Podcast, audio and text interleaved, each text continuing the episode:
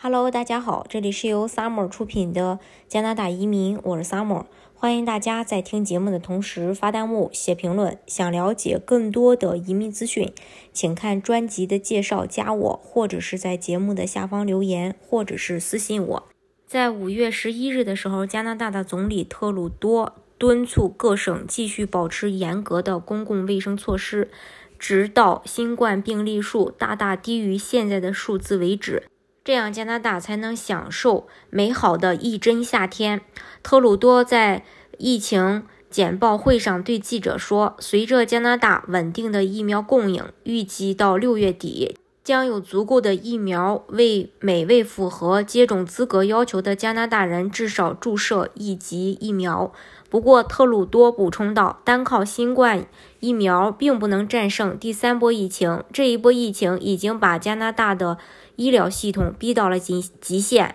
因此在可预见的将来，各省应继续保持严格的公共卫生限制，例如安省的封城措施，努力将疫情病例数维持在更加可控的水平。特鲁多称，随着封锁措施一直持续到六月初，再加上充足的疫苗供应，加拿大人有望能够享受一个正常的夏天。我们都知道。某些地区的疫情仍然不容乐观，所以在病例数下降之前，我们无法放松，我们无法放松对公共卫生的限制。但与此同时，所有人都希望即将到来的夏天可以探望亲人，可以邀请朋友来烧烤。对于公众的期望，特鲁多认为是能够实现的。我们可以拥有一个更好的夏天，一个一针疫苗带来的夏天。特鲁多指出，据加拿大公共卫生局的数据模型显示，各省应率先保证为百分之七十五以上的成年人完成一针疫苗的注射后，再开始放宽公共卫生限令。过早放松限制不仅会使疫情加剧，还会干扰全民免疫计划的进行。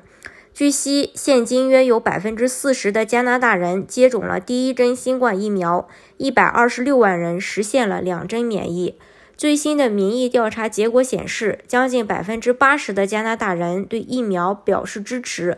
称他们已经或者计划在轮到他们的接种顺序时会去打疫苗。特鲁多说，在享受一针夏天之后，加拿大人将迎来两季秋天。届时，更多的加拿大人将获得第二针疫苗的注射。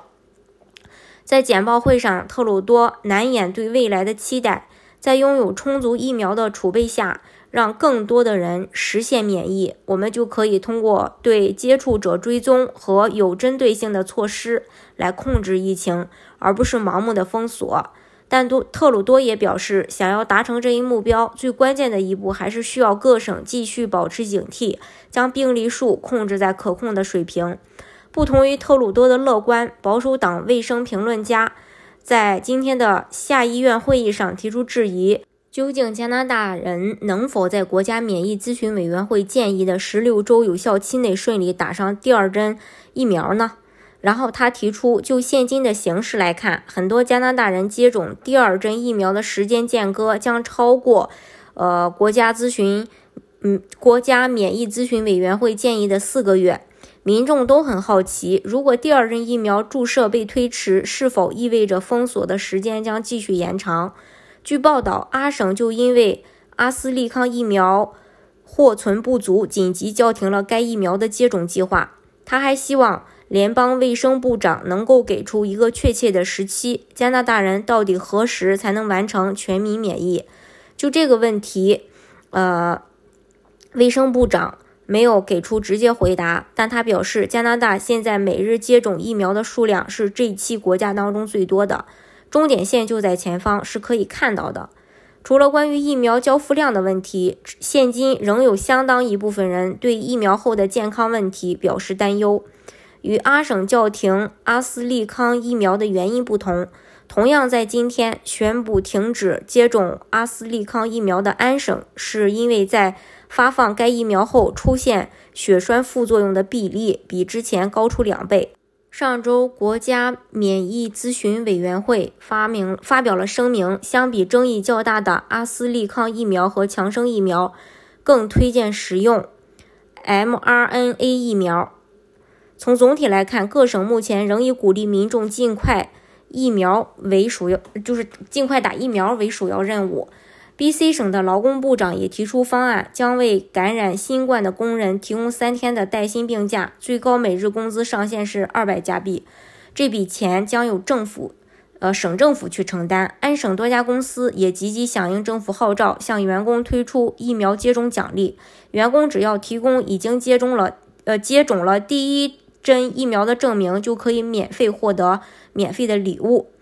嗯。联邦公共采购部长已于上周表示，预计到六月底，加拿大将收到五千万剂新冠 mRNA 疫苗，到九月底将超过一亿剂。相信在众志成城之下，如特鲁多总理所言，加拿大人今年能过上一个更好的夏天。也希望这个疫情能尽快的结束，人们能够恢复正常的生活。好，今天的节目呢，就给大家分享到这里。如果大家想具体的了解加拿大的移民政策的话，欢迎大家看专辑的介绍，加我，或者是在节目的下方留言，或者是私信我。